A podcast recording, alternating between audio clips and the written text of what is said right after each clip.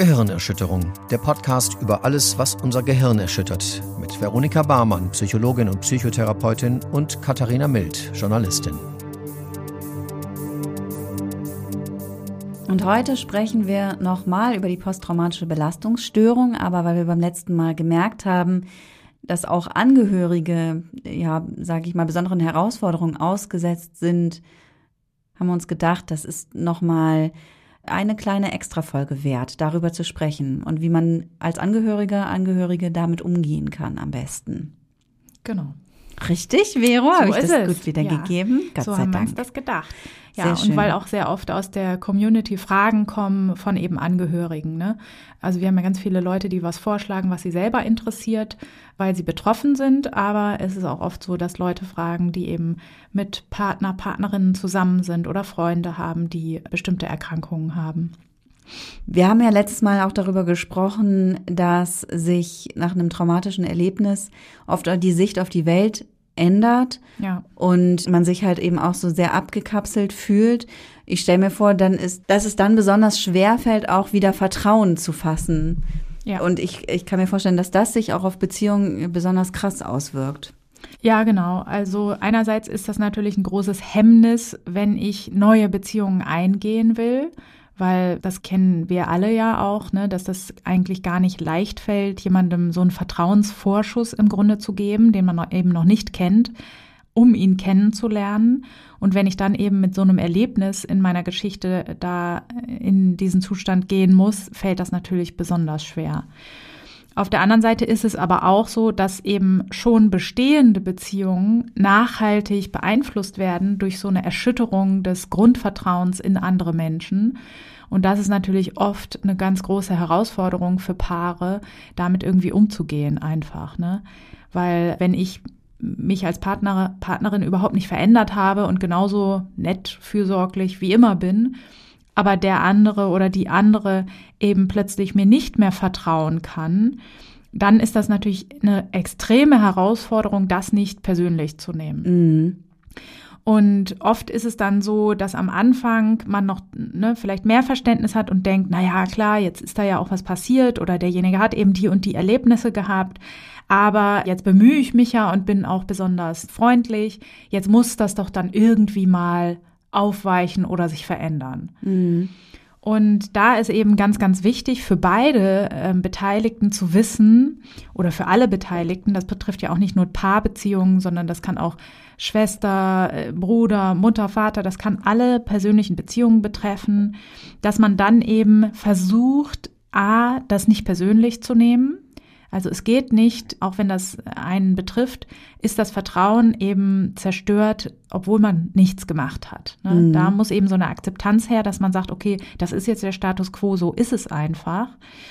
Und ich würde auch immer anregen, durch Perspektivwechsel, dass man sich wirklich hineinversetzt, wenn mir das passiert wäre, damit man so ein bisschen nachvollziehen kann, wie nachhaltig eigentlich einen das erschüttern muss. Ne? Mhm. Und dass es eben nicht darum geht, ja gut, wenn dich jetzt ein Feind angegriffen hat, dann heißt das doch nicht, dass ich dich angreife. Da musst du mir doch vertrauen können. So einfach ist es eben nicht, sondern sozusagen die generelle Fähigkeit, überhaupt jemandem zu vertrauen, ist eben so beeinträchtigt, dass es eben auf alle Bereiche übergeht. Und das Verständnis dafür kann dann eben auch dabei helfen, mehr Geduld zu haben, also eben länger zu warten auf Vertrauen nicht zu pushen, also nicht da sozusagen so einen Druck aufzubauen, jetzt muss das aber langsam klappen oder sowas. Ne? Ähm, wichtig ist auch da so eine Transparenz herrschen zu lassen und nicht versuchen, den anderen damit zu schonen, dass man seine Unzufriedenheit darüber nicht zum Ausdruck bringt, sondern ich bin immer dafür, klar zu kommunizieren. Das kann man auch sagen. Ne? Ja, das, das verletzt mich auch, dass du mir da nicht vertraust. So, ich, mhm. ich hätte das gerne anders. Ich würde mir das wünschen. Das muss ja nicht immer vorwürflich vorgetragen werden, sondern man kann ja einfach seine Traurigkeit darüber zum Ausdruck bringen einfach. Da ist es auch so, dass ich immer allen Beteiligten zur Ehrlichkeit rate. Je transparenter man seine eigenen Gefühle macht, umso günstiger ist es eigentlich, weil darüber erst Kommunikation möglich wird.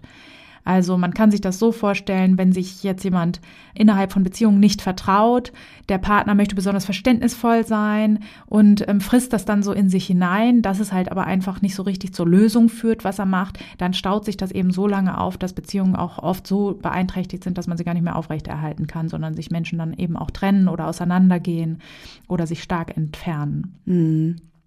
Ich finde auch noch ein Beispiel, wie man sich das gut vorstellen kann, ist, dass meistens Menschen, die ein traumatisches Erlebnis haben oder eben mehrere oder viele traumatische Erlebnisse, sehr gut mit Kindern oder Tieren zurechtkommen.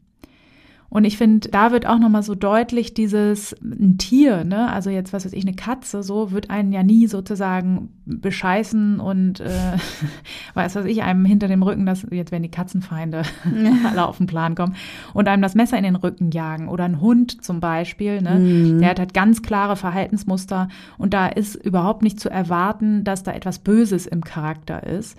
Und da fällt es den Betroffenen oft leichter, Vertrauen zu fassen und das kann vielleicht Angehörigen auch nochmal zeigen, wie generalisiert einfach diese Erschütterung ist, dass das eben ja so generalisiert sich auf alle Beziehungen auswirkt einfach. Mhm. Genau.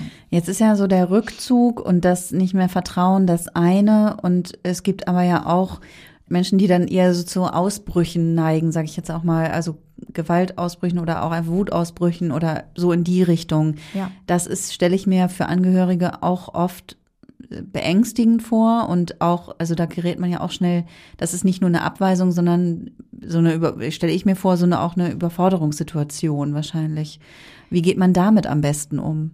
Ja, das ist gut, dass du das ansprichst, weil einerseits klar, ne, das will ja auch keiner aushalten. Und durch diese Aggressivität ist man ja eher in dieser äh, handelnden Täterposition.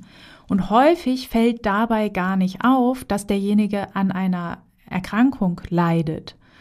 Und das ist eben ein ganz großes Problem. Ne? Ich habe das sehr oft in der Praxis, dass ich Fälle habe, wo jemand auffällig wird oder auch mit dem Gesetz in Konflikt kommt und es nie aufgefallen ist. Also wir neigen in unserer Gesellschaft auch einfach nicht dazu, mal zu gucken, warum macht denn einer sowas?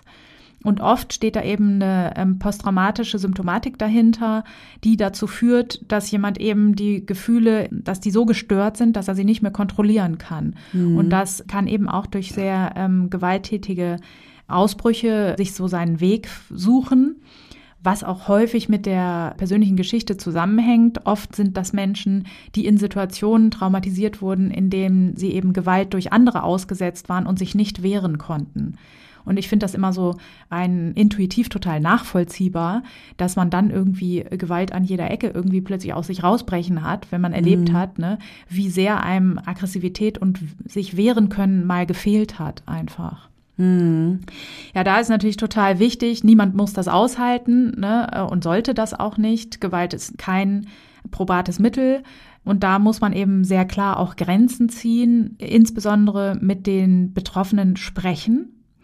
Allerdings, das ist ganz wichtig, nicht in der Situation. Also wenn jemand gerade irgendwie austickt und äh, eine Tür einschlägt oder sowas, ne, dann zu sagen, ey, hör mal, wir müssen mal irgendwie sprechen, ich glaube, du hast ein Gewaltproblem oder so, ist keine gute Idee, sondern da sollte man einfach nur die Situation beenden, äh, so schnell wie möglich. Und das heißt für beide Betroffenen eigentlich, alle Beteiligten, die Situation verlassen. Mhm. Auch derjenige, der ausflippt, wenn er es irgendwie kann, raus aus der Situation. Weggehen, laufen gehen, Kopf in den Sand stecken, was weiß denn ich, ne? Und dann ist es eben wichtig, das zu thematisieren und auch nicht Hemmungen zu haben, das anzusprechen, weil man vielleicht weiß, auf der anderen Seite geht es demjenigen aber nicht gut. Denn Gewalt zerstört eben immer und auch der Betroffene selber hat ja unter den Konsequenzen dann zu leiden. Also es geht auch darum, denjenigen zu schützen davor, weil in der Regel, wenn man irgendwie pöbelnd durch die Stadt zieht, das wird eben gesellschaftlich sehr schnell, sehr stark sanktioniert. Und da sollte niemand drunter leiden. Also weder sozusagen die, die Gewalt erleiden, noch die, die sie ausüben. Ja. Also da ist auch Kommunikation sehr, sehr wichtig und auch klare Grenzen ziehen einfach. Und vor allen Dingen im Ruhigen den Betroffenen darstellen, wie sich das angefühlt hat. Denn oft ist es so, dass Betroffene mit posttraumatischer Symptomatik das selbst nicht als so ausbrüchig wahrnehmen. Mhm. Also das ist halt auch oft dann so ein, so ein Problem in der Kommunikation, dass der eine sagt, ey, du bist super aggressiv und derjenige sagt, hä, überhaupt nicht. Mhm. Ne, weil sozusagen die, die Antennen da für die eigene Körpersprache, Kommunikation und so weiter total fehlen im Grunde. Mhm. Die Störung der Gefühle ist aber in mehreren Sachen beeinträchtigend für Beziehungen. Also es muss auch nicht immer nur um, um Aggression oder Ärger gehen, es kann auch um Angst gehen. Häufig ist das so, dass Menschen durch diese Übererregtheit viele Dinge als gefährlich einschätzen und auch sowas kann ähm, Beziehungen stark beeinflussen. Ne? Also wenn jemand die Umwelt eben als einen sehr, sehr gefährlichen Ort generell einschätzt, dann hat das natürlich auch Auswirkungen auf Empfehlungen an die Angehörigen. Und dann würde man eben sagen, du gehst am besten nicht alleine raus, am besten gehst du gar nicht raus. Und andere Menschen sind gefährlich, Autofahren ist gefährlich, äh, Menschenmengen sind gefährlich. Und Menschen, die eben keine posttraumatische Symptomatik haben, würden das eben anders einschätzen. Und das kann dann natürlich oft zu Streit führen. Und da ist es auch extrem wichtig, das sehr klar zu kommunizieren und sich da versuchen, vielleicht auch externe Standards zu holen, weil das endet dann oft in so Nein-Doch-Diskussionen. Ne? Nein, das ist nicht gefährlich, doch ist es doch und bla bla. Mhm. Und da ist es vielleicht ganz günstig, sozusagen das auch noch mal mit mehreren Personen zu besprechen und auch ruhig darauf hinzuweisen, dass man vermutet, dass das damit zusammenhängt als Partner, Partnerin. Also das ist wirklich wichtig, das nicht aus falscher Rücksicht so stehen zu lassen und da einfach die Zähne zusammenbeißen, sondern man kann das auch besprechen und man kann das auch gemeinsam versuchen zu verändern. Hm. Ja, ansprechen, da sagst du was, weil man, bei manchen ist es ja vielleicht auch einfach ganz, ganz schwer, überhaupt irgendwie darüber zu sprechen. Ne? Also ich, gerade auch, wenn es eben um traumatische Erfahrung geht, alles, was damit zusammenhängt, ist oft ja auch einfach ein rotes Tuch und sollte man, also, ne, ist, ja. ist sehr heikel, sage ich mal, anzusprechen. Und manche lehnen es ja auch komplett ab. Wie geht man denn damit um? Ja, das ist ein ganz, ganz großes Problem, weil gerade sozusagen äh, Berufsgruppen, die auch sehr häufig betroffen sind, da ist es immer noch eigentlich nicht so richtig in der DNA verankert, dass sowas vorkommen kann. Wenn wir jetzt mal an Soldaten und Soldatinnen denken, ähm, die sind eben häufig solchen Situationen ausgesetzt, die haben aber häufig auch ein Bild, dass wenn man nur genug Stärke an den Tag legt, dass man solche Erkrankungen dann zum Beispiel auch verhindern kann. Mhm. Und das ist A natürlich völliger Humbug und B ist das natürlich auch sehr beeinträchtigend dabei, so eine Symptomatik anzusprechen. Mhm. Ja, also oft ist das so, dass Betroffene das überhaupt nicht wahrhaben wollen sondern dieses häufig auch sehr diffuse Symptombild. Ne? Ich bin vielleicht einfach sehr reizbar geworden. Ich kann halt einfach große Menschenmengen nicht mehr ertragen, aber das sind halt viele, die das nicht können. Das muss ja auch nichts Schlimmes bedeuten und so weiter. Dass dann eben so insbesondere die verschiedenen auftretenden Symptome so eher bagatellisiert werden, um eben nicht wahrhaben zu wollen, ja, ich habe da eine posttraumatische Symptomatik, die ich auch behandeln lassen muss. Mhm. Und da ist nämlich der nächste Haken an der Sache. In der Regel wissen ja auch Leute, dass wenn sie sozusagen an dieser Symptomatik leiden, dass irgendwie dann eine Lösung des Problems her muss, sprich eine Behandlung. Und auch da wissen die meisten Menschen, dass es wohl nicht um Kaffeetrinken geht dann, sondern um die Konfrontation mit dem traumatischen Ereignis. Mhm. Und da, das weiß wirklich jeder, der ein, also die Krankheit wird ja aufrechterhalten, weil das vermieden wird, sich zu erinnern ist natürlich die Lust auch oft nicht so groß zu sagen, ja klar, ach so, äh, gute Idee von dir, du glaubst, ich habe eine posttraumatische Belastungsstörung, cool, dann suche ich mir jetzt mal einen Therapeuten, die ja auch bei mir Schlange stehen, haha, hm. aber um dann auch noch mich mit dieser Situation zu konfrontieren. Ne? Also da ist eine ganz, ganz große Hemmschwelle oft bei Menschen, vor allen Dingen, weil wir auch oft so den Eindruck haben, ja, es läuft doch. Mhm. Also meistens versuchen wir uns anzupassen, mit Symptomen zu arrangieren. Wir erhalten unseren Alltag irgendwie aufrecht. Klar, ich flippe dann und wann so ein bisschen aus und dies und das kann ich jetzt gerade nicht mehr. Aber so im Großen und Ganzen läuft es doch. Und da ist häufig die Angst, wenn ich jetzt an diesem Haus wackel quasi, dann bricht mir da alles zusammen. Und das führt natürlich zu einer großen Abneigung und zu einer großen Bereitschaft, das einfach schnell lieber unter den Tisch zu kehren. Und das kann in Beziehungen große Probleme verursachen, weil man natürlich als Angehöriger merkt, nein, nein, demjenigen geht's immer schlechter. Und wir müssen das aufs Tablett bringen, weil sonst können wir das nicht lösen. Und da kann es natürlich an diesem Punkt total krachen zwischen den Beteiligten. Und da ist total wichtig, man sollte hartnäckig bleiben und man sollte immer nur inhaltlich kommunizieren, wenn die Emotionen nicht hochgekocht sind. Mhm. Also das ist ja oft dieses, dass man dann halt, was weiß ich, der eine sagt, nee, wir müssen jetzt hier weg von dieser Veranstaltung, äh, das ist zu gefährlich, wenn hier jetzt irgendwie eine Massenpanik ausbricht. Der andere kann es überhaupt nicht verstehen und dann äh, entwickelt sich ein Streit und in diesem Streit wird dann oft vorgeworfen, ganz ehrlich, du hast doch auch eine Symptomatik, du musst mal zum Psychologen. Das ist ungünstig. Niemand ist in diesen Momenten bereit dazu, irgendwie auch vielleicht gut argumentierte Hinweise anzunehmen. Genau. Mhm sondern das muss man immer in Ruhe machen, was auch nicht leicht ist, weil man auch oft als Angehöriger denkt, wenn, wenn alles gut ist, ah, jetzt will ich das, das unangenehme Fass auch nicht aufmachen, so, ne. Aber das würde ich immer empfehlen, in Ruhe, in schönen Situationen anzusprechen, hör mal, ich mache mir Sorgen. Das ist immer eine gute Sache. Was man auch machen kann, ist sich da professionelle Unterstützung holen, entweder von einem Paartherapeuten, Therapeutin oder ähm, bei einer Beratungsstelle oder ja, da gibt es verschiedene Möglichkeiten. Das würde ich auch immer oder mache ich auch immer in der Praxis, dass wenn ich jemanden behandle mit einer posttraumatischen Symptomatik, dann beziehe ich, wenn Partnerschaften bestehen, meistens die Angehörigen mit ein. Mhm. Dass da auch alle Bescheid wissen, worum geht's jetzt eigentlich und so ein bisschen so eine Handanweisung kriegen, wie sie unterstützen können einfach. Ja, das äh, klingt ganz schön anstrengend. Korrekt. Und ich verstehe, warum, warum man schnell auch so dieses Bild hat, äh, posttraumatisch belastete Menschen äh, seien beziehungsunfähig, weil ja. es ist auf jeden Fall eine Herausforderung. Es ist, äh, man muss dran arbeiten, so, ne? Genau, und dieses Klischee, was du gerade angesprochen hast, das haben ja alle.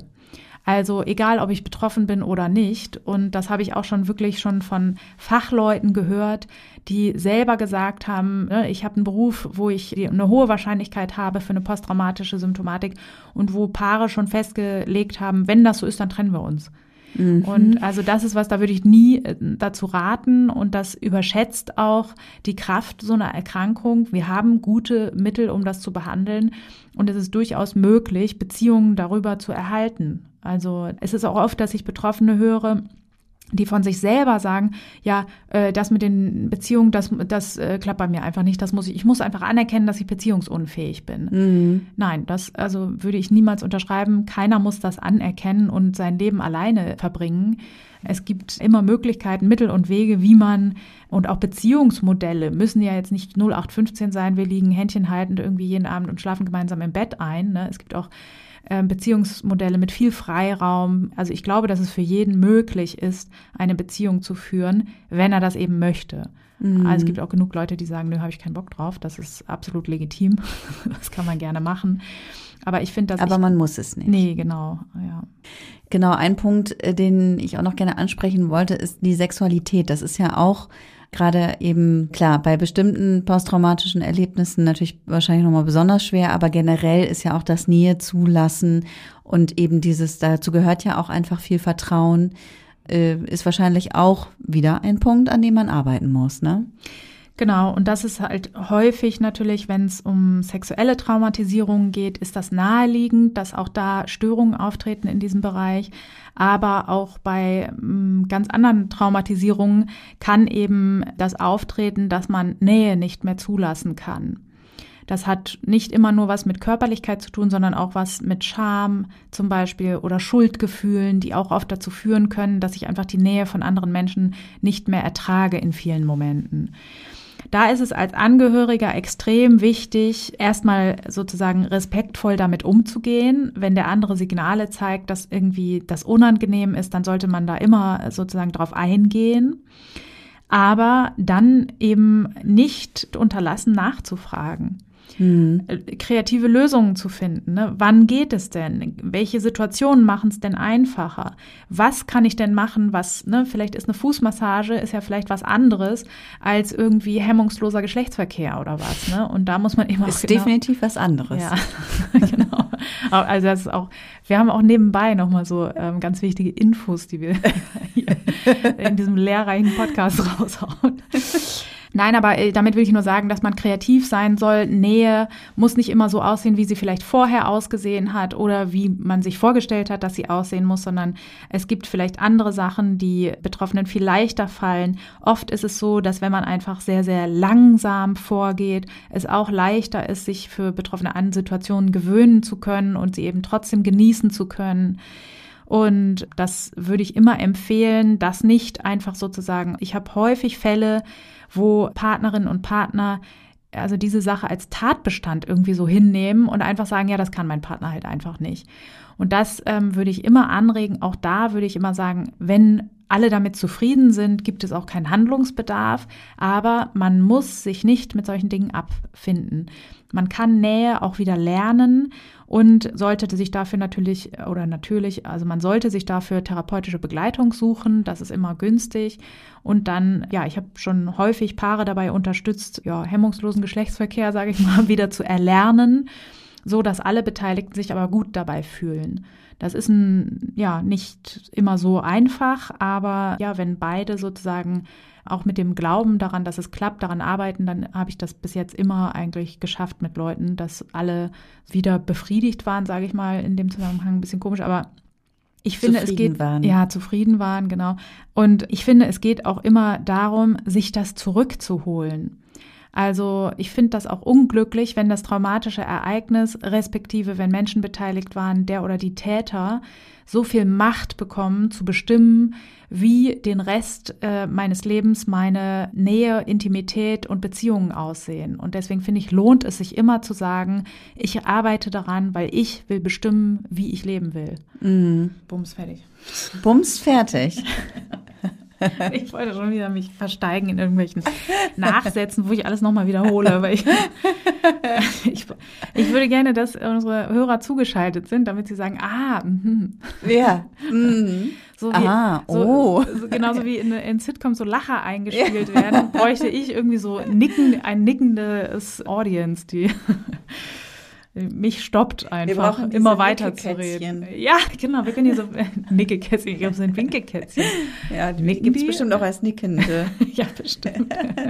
Das wäre schön. Wenn da draußen einer eine hat, bitte zuschicken. Gibt es sonst noch irgendeinen guten Tipp? Also ich habe mitgenommen, viel kommunizieren, miteinander sprechen, aber nur, wenn die Gefühle nicht hochgekocht sind. Verständnis entwickeln. Aber man darf sich ja auch nicht, ich finde es auch einen wichtigen Punkt, man muss auch nichts aushalten. Genau. Ne? Ja, ja, also, jetzt also Gewalt und so. Das genau, so ja, ob Gewalt oder auch andere Dinge. Man muss immer, also es ist auch fürsorglich in Partnerschaften auf seine eigenen Grenzen zu achten. Genau. Weil das mhm. ist oft so der Anfang vom Ende. Ne? Wenn ich dann immer mehr sozusagen die Zähne zusammenbeiße, dann ist es meistens so, dass das Fass dann irgendwann überläuft und das will dann eigentlich keiner haben. Deswegen auf die eigenen Bedürfnisse sehr genau achten, die klar kommunizieren und gegebenenfalls Hilfe holen, finde ich immer eine sehr gute Anleitung. Ja. Vielen Dank, Vero, für die Gehirnerschütterung und euch da draußen vielen Dank fürs Zuhören. Wie immer freuen wir uns über euer Feedback, eure Nachrichten und eure Kommentare und Bewertungen. Und wir freuen uns schon auf die nächste Folge. Das war Gehirnerschütterung, der Podcast über alles, was unser Gehirn erschüttert. Alle Folgen, Infos über das Projekt und wie ihr es unterstützen könnt, findet ihr auf gehirnerschütterung.com. Gehirnerschütterung mit UE.